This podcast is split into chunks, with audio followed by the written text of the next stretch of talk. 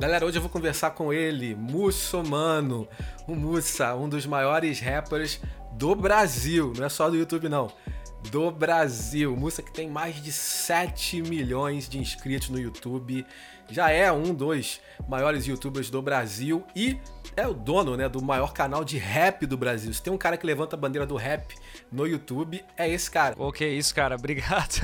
E tem um trabalho autoral fenomenal. Na minha cabeça, na minha opinião, Mussa, você já passou da barreira do rap, você já é um cara pop. Você já fala, a gente já fala de música pop contigo. É um prazer ter você aqui, Mussa. Não fala isso que o pessoal vai ficar puto nos comentários ali. Ai, que legal, legal. Rapaziada, pra quem não me conhece aí mesmo, muçulmano ou Mussa. O pessoal conhece mais como muçulmano, mas hoje a gente vai trabalhar aqui com as ideias de falar com o Mussa, né? Né, Vinícius? Exato, não, com certeza. E eu já quero começar, Mussa, falando contigo e te perguntando, pedindo para você, na verdade, falar para essa galera como você começou dentro dessa carreira, né? Muita gente te conhece como o cara do canal de entretenimento, né, que diverte as pessoas, que faz a galera rir mas pouca gente sabe o teu começo, né? Como é que você iniciou dentro da carreira musical. Você faz música antes, inclusive, do entretenimento, né? Conta aí um pouquinho pra gente sobre isso. Quando eu falo, quando eu vou falar sobre a minha carreira, sempre tem essas duas coisas super ligadas, né? O lance do entretenimento com a música. Então, eu, eu não sei se, o que, que eu tive mais vontade de fazer primeiro, se é fazer música ou fazer vídeos. O que eu recordo, assim, de mais antigo é, acho que o primeiro CD que eu ouvi quando eu era criança foi, foi de rock, foi o do Traje Rigor. E, e, me conectou muito com as brincadeiras que tinha na, nas, na, na, na, na, letra, né? Os temas e tal. Acho que foi o primeiro CD acho que de rock ou de música assim mesmo que eu, que eu tenho ouvido, assim, que, que eu me recordo, tipo, é, com uma lembrança boa, sabe? E junto, claro, veio Mamonas também. É, Mamonas também foi bem forte para mim. Eu era bem criança também. Eu era, sei lá, tinha 6, 6, 7 anos. E, nossa, eu cresci com isso na minha mente. Até hoje eu acho que eu sofro influência é, deles ainda. Me, me recordo, dou risada e ainda lembro que isso faz parte de mim. É, e junto com, com o lance da música, ao mesmo tempo tinha programas de TV na antiga MTV, né? Que tinha os programas, tinha o, o Hermes Renato, é, tinha Comédia MTV, tinha vários programas de humor que faziam música juntos também. Sempre tinha alguma coisa com música, né? Então eu sempre tive essa relação de gostar desse, desse entretenimento musical é, essa brincadeira com música. Nossa, agora pensando nisso, eu nunca tinha pensado nisso. Na verdade, sempre teve uma relação, sempre tinha alguma coisa assim nesse sentido. E aí, quando eu tive contato, a primeira câmera que eu tive, que era uma, uma webcam, assim, eu já queria brincar de fazer programa de TV, inventar vídeos e tal. Sempre continuei a fazer nesse sentido. E primeiro de tudo foi vídeos. Fazia vídeos. Vídeos de humor, brincadeira, assim, criança, com a câmera lá que nem tinha, tinha dinheiro para comprar na época, pegava emprestado de alguém ou, ou tinha um webcam e gravava os vídeos com aquela imagem belíssima, que o webcam hoje em dia é legal, mas antigamente, né, era um negócio bizarro e, né, com cabo USB que eu fiz gigante para poder filmar na rua. era incrível se conseguisse, se eu conseguisse achar esses vídeos. Mas agora falando da música em si, eu tive. É, eu fazia músicas. A primeira vez que eu comecei a escrever música foi por causa de Eminem. Eu lembro que era Eminem. Eu, eu, eu, ouvia falar de Racionais, de rap nacional, de música nacional. Só que o que me fez começar a escrever rap querer fazer rap foi quando eu vi os primeiros clipes do Eminem que eu via que ele tava vestido de super-herói e fazendo piada com música, mas ao mesmo tempo ele tava numa outra música falando uma música séria, é, tão forte assim, visceral quanto é, uma música comédia, zoeira e tal. Então aquilo me deu um, abriu a mente, eu falei, nossa, que legal, eu quero isso. E aí comecei a fazer isso, comecei a, a aprender a fazer instrumental de rap, comecei a gravar, e aí o negócio começou a deslanchar até lá no meu bairro, né? Quem não sabe, eu sou de Floripa, e eu nasci num bairro chamado Tapera, que é um, um bairro mais de periferia, lá de Florianópolis, aqui de Florianópolis, no caso, né? Porque eu tô no canal, daí eu já acho que eu tô em outro em outro. Você tá no Rio, né? Eu tô no Rio aí, sei lá. Não, você tá em outro planeta, né? Você tá no planeta digital. É outro planeta. tá, é. Tô no digital, tô no mundo digital. É... E aí. Eu comecei a fazer as primeiras, as primeiras músicas, comecei a construir as primeiras músicas e tal. E aí comecei a criar uma relevância dentro do, do, do, bairro. As pessoas que começaram a fazer música no bairro também começaram a escrever músicas comigo. Eu comecei a produzir o pessoal do bairro também. Tudo muito arcaico, né, gente? Pelo amor de Deus. É, microfone de karaokê era gravação, a meia na frente do microfone para fazer o pop filter, toda aquela coisa assim. Com aquela vontade de fazer o negócio acontecer, né? Tudo bem com aquela vontade viva de fazer as coisas e criar coisas. Né? Aí fiz o grupo, fiz, o, fiz as músicas, aí lancei músicas minhas, aí fiz grupo de rap, resumidamente, né? Fiz grupo de rap, lancei e tal. E em um certo ponto o grupo começou a funcionar, que eu comecei a fazer músicas bem com temas sociais, assim, falando do bairro que era ruim, esgoto a céu aberto, esses problemas que todo brasileiro aí, grande maioria dos brasileiros enfrenta no seu, na nossa cidade e tal. E aí, show de bola. Mas chegou um momento que eu, que eu lembrei daquelas coisas que eu gostava e pensei, eu vou trazer isso pra minha música, acho que vai ser legal. E comecei a fazer. E aí, no momento que eu comecei a fazer e lançar, todas as pessoas que me é, gostavam de mim, que ouviam minhas, minha música no bairro e tudo mais, pararam de ouvir. Não queriam mais ouvir. Porque eu não falava mais de violência. Comecei a fazer algo que eu me identificava, mas a partir do momento que comecei a fazer, o negócio parou de funcionar. Né? Não, não funcionava mais os, rap, os raps que eu lançava, que tinha piada, tinha sarcasmo, tinha muita referência o Gabriel Pensador também, que fazia aquelas músicas naquela época, Loira Burra e tal, tinha uma pegada meio assim, do, do, do Playboy, do, do... Essas músicas, umas temáticas assim. E aí o público não pegou, naquela época não tinha público nenhum, né? Mas o pouco que tinha não não, não engajou, não, não gostou. E aí eu desanimei, assim, não, nossa, para fazer rap eu tenho que eu tenho que falar essas coisas que não tem a ver comigo, então eu não quero mais fazer rap. E aí meio que deixei passar. Aí fiz faculdade de vídeo, sou formado em comunicação, é, trabalhei na televisão de produção de vídeo, edição, fazia mapa do tempo, fazia mapa do trânsito, fazia vinheta de programas e tal. Trabalhei um tempão. E aí surgiu o YouTube. Aí o YouTube apareceu. Aí quando o YouTube apareceu, nossa, dá pra fazer vídeos e botar em algum lugar para as pessoas verem. Aí eu comecei a fazer vídeo de humor, lançar e tal. E aí aos poucos eu fui botando mais música, aí fui botando paródia, fui fazendo é, música autoral. Sempre tinha muito autoral na minha veia, fazia autoral de comédia. Aí comecei a trabalhar e conheci o metaleiro na faculdade também, a gente começou a fazer juntas músicas. Depois de um tempo que veio o rap, né? O rap que já tava lá, que tinha começado, ele veio assim, nossa, acho que eu vou fazer rap também e comecei a fazer rap com aquela coisa que eu tinha vontade antes, que era de temas engraçados, de coisas engraçadas, coisas divertidas, com uma, uma cara meio pop, assim, né? De conteúdo, conteúdo pop. E aí que deslanchou. E aí, quando deslanchou, fiquei anos fazendo isso e deu certo e tal. Eu pensei, nossa, acho que eu vou começar a lançar minhas músicas mesmo, autoral, que eu sempre quis fazer. E aí lancei, começou a funcionar as músicas e tal. E, e aí o negócio aconteceu.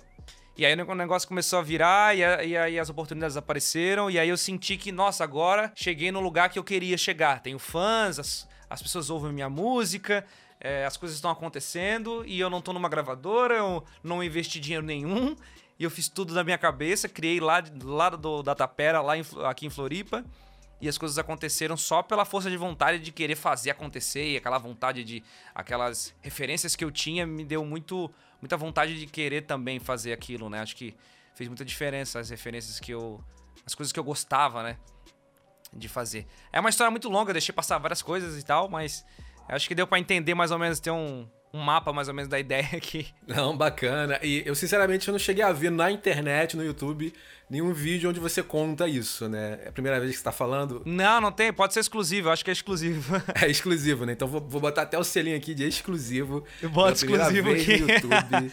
Muçulmano Mussa conta a história de vida, de como ele começou, né? E o bacana é que agora, acho que as pessoas que também te acompanhavam antes, sem saber dessa história, ouviam tuas músicas, vão começar a entender um pouco do que, que você tá falando, né? Porque é você ali naquelas letras, né? Sim, nossa, muito, muito. Eu acho que vai ser bacana fazer esse cruzamento, você que já conhece o Mussa como cantor, como youtuber, agora conhece a história dele e vai poder ligar uma coisa a outra, né? Muito bacana isso. E, Múcia, não sei se a galera sabe, mas a gente tá trabalhando junto agora, né? E nesse contato que eu tô tendo contigo, uma coisa que é bem perceptível é que você é um cara muito espontâneo e criativo ao extremo, né? A gente há pouco tempo tava conversando sobre ideias e tal, e e você já concebe a ideia muito rápido, já apresenta essa ideia praticamente pronta, né? Não tem um esboço. Normalmente quando você pensa numa, num projeto, você tem uma ideia, você tem aqueles rabiscos, né? Você já traz a coisa pronta, isso é muito bacana e é raro de se ver, né? Queria que você falasse um pouquinho do teu processo criativo, né? Tanto no canal do YouTube quanto para música, como é que você concebe, como é que você tem ideias, é mais ou menos dentro disso mesmo, vem pronto, não vem, como é que você pensa e age em cima de criatividade. Legal, legal. É, para quem não sabe, eu tô trabalhando com o Vinícius agora, eu fui fui atrás, cacei o Vinícius aí, né? Conheci o trabalho dele, acompanhava já na internet, sou fã do canal dele aí. E aí a gente foi entrar em contato com ele pra gente trabalhar junto para ele me auxiliar justamente nisso. Eu tenho muitas ideias, muitas coisas para fazer e às vezes eu confundo o público, me confundo com tantas coisas que eu quero mostrar, tantas coisas que eu quero fazer. E aí, às vezes, eu não consigo me expressar exatamente qual é a minha intenção. Então o Vinícius está me ajudando, né, Vinícius? Nesse a gente está trabalhando aí já faz alguns dias e tá sendo bem legal, tá sendo bem legal. A gente que vai conseguir resultados bons. Eu acho que vocês que são meus fãs aí que estão vendo vão gostar bastante das coisas que a gente está preparando aí e pensando.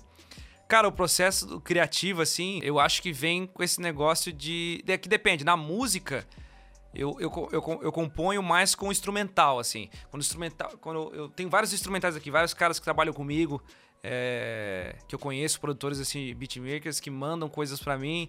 E eu vou ouvindo, eu vou sentindo a vibe e tal. É, é meio novo para mim nesse sentido de compor uma música, de expressar o meu sentimento.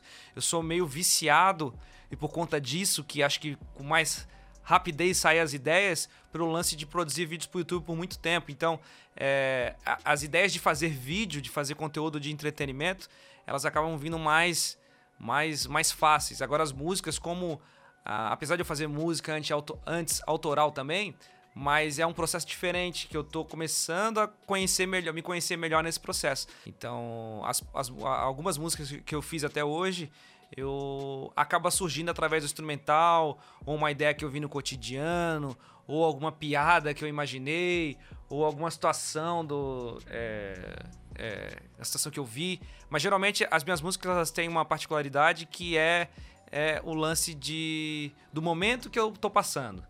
É, é tudo muito pessoal, assim. É, as pessoas estão me criticando demais, é, é, um, é, um, tema na minha música. Eu estou me sentindo meio mal porque não estão reconhecendo meu trabalho. Acaba sendo até meio repetitivo, porque eu acabo, nas músicas, é, deixando bem o que eu estou sentindo no momento, sabe?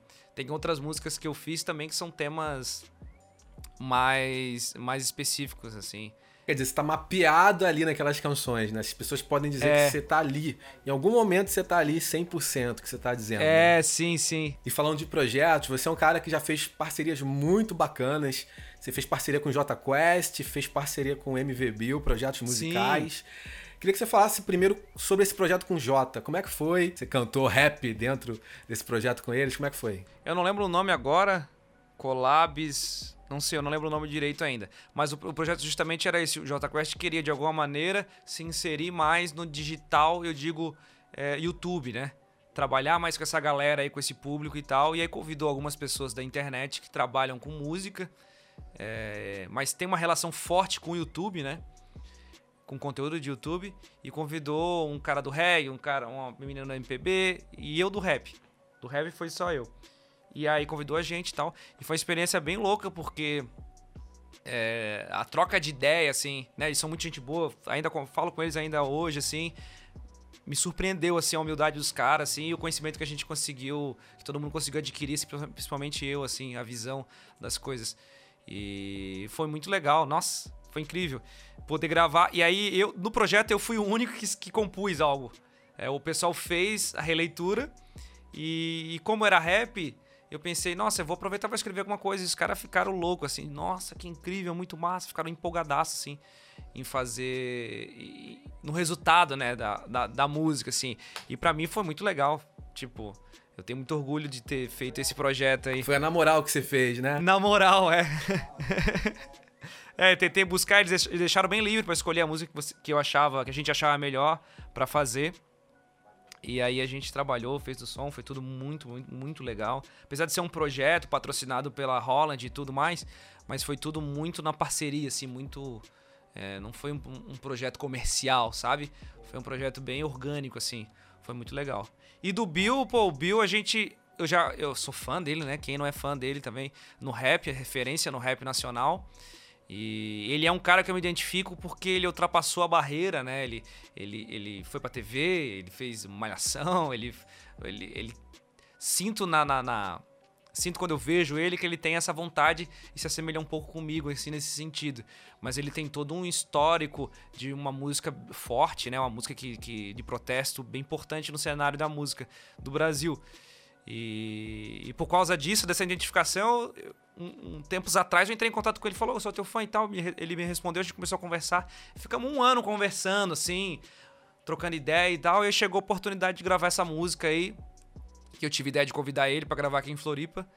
Convidei, ele falou, vambora. Eu falei, cara, o pessoal pode ficar não muito feliz contigo, eles podem te criticar e tal. Eles falam, não, cara, não, eu quero fazer, vai ser legal e tal. Também sem preconceito nenhum, muito legal. E a gente chegou e ele veio pra cá, pra Floripa, e a gente gravou o clipe. Nossa, foi muito legal. A repercussão foi muito boa, positiva no final das contas. O pessoal também gostou muito. Mas a, a, a galera é meio fervorosa comigo, então sempre tô acostumado já, então. É... foi bom, foi bom, foi bom, como sempre. Eu acho bacana, né, cara? Eu acho que essas parcerias democratizam mais o público em si de rap. Eu acho que traz mais gente pro segmento. É, embora tem gente que resiste, né? Não falando de toda a audiência, todo o público, mas você tem aqueles rappers, aquele público de rap também mais, né, mais preso ali, aquele nicho. Eu acho bacana projetos que aumentem assim a expansão do gênero para mais pessoas, inclusive, entrarem, né? Sim, hoje mudou muita coisa. Hoje já tá completamente diferente. Hoje a gente vê um rap de tudo que é tipo, assim, e mudou muito. Mudou até rápido, vamos dizer assim. E, e eu já vi pessoas da cena é, tipo, eu lembro que um colega meu falou que estava lá com, com o D2 e tal, e outras pessoas a comentarem que de alguma maneira, mesmo que mínima, eu tenha feito uma diferença nesse sentido por por ter feito, tra trazido o rap de alguma maneira para pessoas que não ouviam. Eu vejo, eu vejo criança, adolescente falar: "Nossa, eu ouço rap ou faço rap por causa que eu conheci com teus vídeos e tudo mais". E eu fico feliz nesse sentido. Mas esse reconhecimento nunca vem por parte do público. Mas os outros artistas é os outros artistas é, já vi falar, assim, eles, eles me respeitam nesse sentido e isso é muito legal.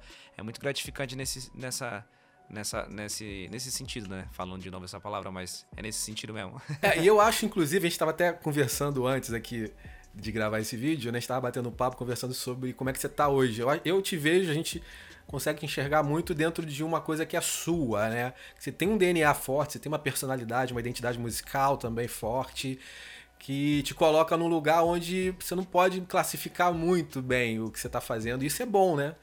Porque você tem um DNA ali, né? Você tem uma linguagem que se conecta com as pessoas mais facilmente e não está debaixo de muita referência. É originalidade, né? É muito isso, cara. Eu vejo isso muito na, no, no YouTube, né? Os influenciadores digitais, a grande maioria tem um talento muito grande pra, fora da área do YouTube ou para ser, sei lá, um apresentador de TV, ou para ser um grande comunicador, ou para ser um cozinheiro renomado, mas sempre falta esse reconhecimento é, do público, da, da, da mídia, do mainstream, do que for, mas também falta do próprio artista, no caso, é, se desafiar, tentar fazer, se arriscar, porque o cenário, o, o, o, o cenário de ser youtuber ele dá trabalho, ele é difícil, ele é complexo, só que chega um momento da tua vida, nessa carreira, que tu fica completamente acomodado. Porque tu já tens a meio que a fórmula ali, o público já gosta, e se tu cria algo que o público gosta ali, dificilmente é, vale a pena é, quase nunca vale a pena mudar muito o conteúdo que o, cara, o público quer ver a mesma coisa ali, tu quer entregar. Então, se tu continuar ali fazendo a mesma coisa, tu vai continuar ganhando dinheiro, tu vai continuar a ficar famoso e te dá aquela falsa ilusão que tá tudo bem mas a grande maioria, existe matérias até em outros, outros países falando sobre é, depressão desse público, desse, desse profissional do YouTube, por, causa, por conta disso, que ele sente que, que ele não, não quer mais fazer aquilo. Ele sente que ele tem potencial para fazer outras coisas e, e construir, é, construir outras carreiras e tal a partir daquilo, só que ele não consegue não consegue para frente Ele não consegue largar daquilo ali porque ele te dá um conforto, uma, uma estabilidade muito grande. E ao mesmo tempo é muito perigoso, porque assim acaba. Não tem força suficiente para tu conseguir manter ali. É, e tem um perigo grande, a gente vê fora do Brasil principalmente isso, né? O cara, de repente, tá ali acostumado a manter um, um conteúdo já específico com uma audiência, e aí se passam os anos, passam-se 5, 10 anos, aquela audiência muda, muda Isso. a cabeça, vem uma outra audiência com uma outra cabeça também, e ele não se atualizou e perde, né? Perde tudo que ele fez. Por isso que é importante o músico ter isso no DNA, né? Querer estar tá mudando sempre, se colocando é. à prova sempre, né? Acho que faz toda a diferença. Né? Eu tava pensando nisso hoje, uma teoria que eu tava imaginando. Que a carreira de, de um youtuber é, vamos dizer assim, padrão, que é aquele que ele não. É meio polêmico essa, essa questão, mas que ele não cria conteúdo, ele, ele, ele, ele, ele não produz autoral. Bom, isso é verdade. Ele não cria autoral. Ela tem uma validade muito curta nesse sentido. E, e aí meio que é quase, quase uma carreira de jogador de futebol, sabe? Meio que tu tem que construir ali, fazer investimentos, guardar grana e tal, e depois acabou sabe? Então é muito preocupante. Eu falo, eu falo isso por preocupação com os outros colegas também, eu vejo isso e às vezes a gente quer até ajudar, porque eu, eu já tô há muito tempo ali já.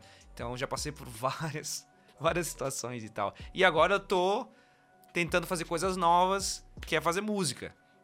Que é uma coisa que eu já faço há muito tempo e tal, mas eu nunca bati assim, vou, vou fazer esse projeto, vou cair de cabeça nisso, vou construir por conta dessa confusão de querer fazer várias coisas e não conseguir organizar as ideias e nem deixar isso claro pro público, né? E é isso que a gente está tentando trabalhar também com o Vinícius, né? Conversar bastante sobre isso.